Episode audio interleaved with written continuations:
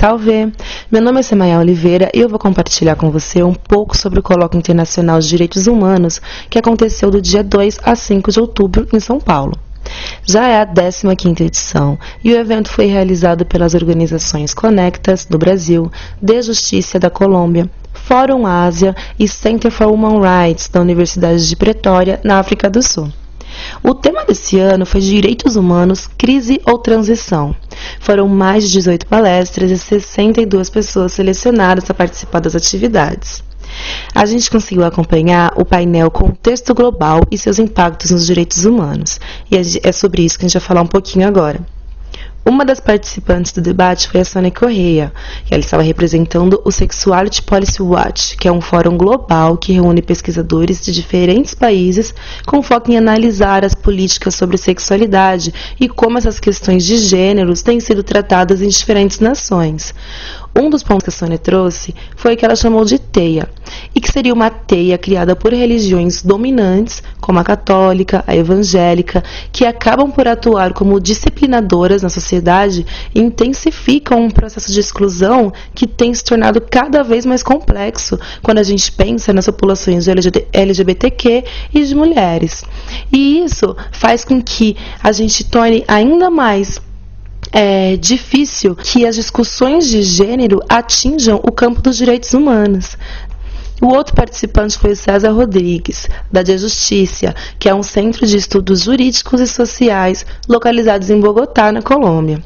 Ele apresentou um panorama dos últimos acontecimentos mundiais que, na sua visão, tem apontado para um futuro político cada vez mais crítico, como a eleição do Trump, o cenário político atual na Europa e aqui na Latinoamérica. César disse de como uma série de medidas políticas tem transgredido acordos e normas internacionais de direitos humanos de uma forma constante. E, na sua opinião, a reação, que precisa vir não só das frentes que trabalham com direitos humanos, mas da sociedade como um todo, precisa de novas lógicas de mobilização e de ações coletivas contra esse período que a gente tem vivido. E isso vai de encontro com a fala e o trabalho de Raul Santiago, que é um dos cofundadores do coletivo de comunicação independente Papo Reto, que foi criado por jovens moradores do Complexo do Alemão, no Rio de Janeiro. O grupo nasce com o propósito de acompanhar, investigar e denunciar as operações violentas da polícia na região. O vídeo é uma das principais ferramentas do coletivo, assim como as redes sociais.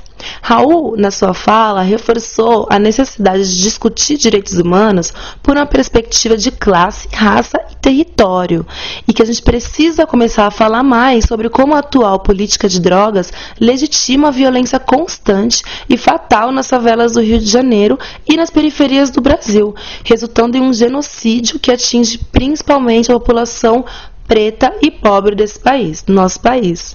E uma das coisas que o Raul trouxe que eu achei muito interessante é a necessidade da gente falar sobre direitos humanos de uma forma próxima, de como a gente consegue aproximar essa discussão do nosso cotidiano, assim como ele diz na entrevista que ele ofereceu para o Mamilos. Eu acho que é exatamente isso, né? Tentar entender em conjunto o que é direitos humanos. Às vezes eu falo, eu mesmo me reflito o tempo inteiro. As pessoas dizem que eu sou ativista de direitos humanos, é, e às vezes eu também replico isso. Sou ativista de direitos humanos, mas eu sou, sabe? O que é direitos humanos? Qual é a minha verdade sobre direitos humanos? Então eu acho que a melhor forma de pensar sobre isso é falar, igual a gente está conversando aqui agora. Sabe o que é direitos humanos para você? Uma falta de luz, energia, é, é, é a, água que não chega, a agressão policial, a não garantia de políticas públicas básicas. Então acho que jogar, conversar sinceramente com as pessoas a partir de referências do que a gente vive no território da perifavela, né, da aldeia favela, do quilombo favela, é uma das formas da gente discutir direitos humanos a partir da perspectiva do que a gente vive. E a Lana de Souza, que também é integrante do coletivo Papo Reto, conversou um pouquinho com o Mamilos sobre a necessidade dessas discussões acontecerem dentro das nossas casas. Ouve só eu, eu acho que é extremamente urgente a gente pensar em novas formas de, de falar, né, de, de, de aplicar essa linguagem. Porque é muito angustiante para mim, por exemplo, é, tá o tempo inteiro participando desse tipo de evento, falando isso enquanto defesap, enquanto papo reto, mas quando dentro da minha casa tem uma dificuldade tremenda de falar desses assuntos com a minha mãe, com meu irmão.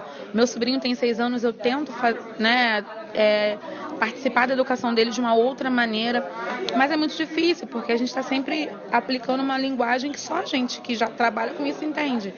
Então é, é tentar identificar formas novas, realmente novas, que comuniquem para as pessoas que não, que não falam essa linguagem. Isso foi um pouco do que rolou no Colóquio Internacional de Direitos Humanos desse ano e eu espero que você tenha gostado desse recorte.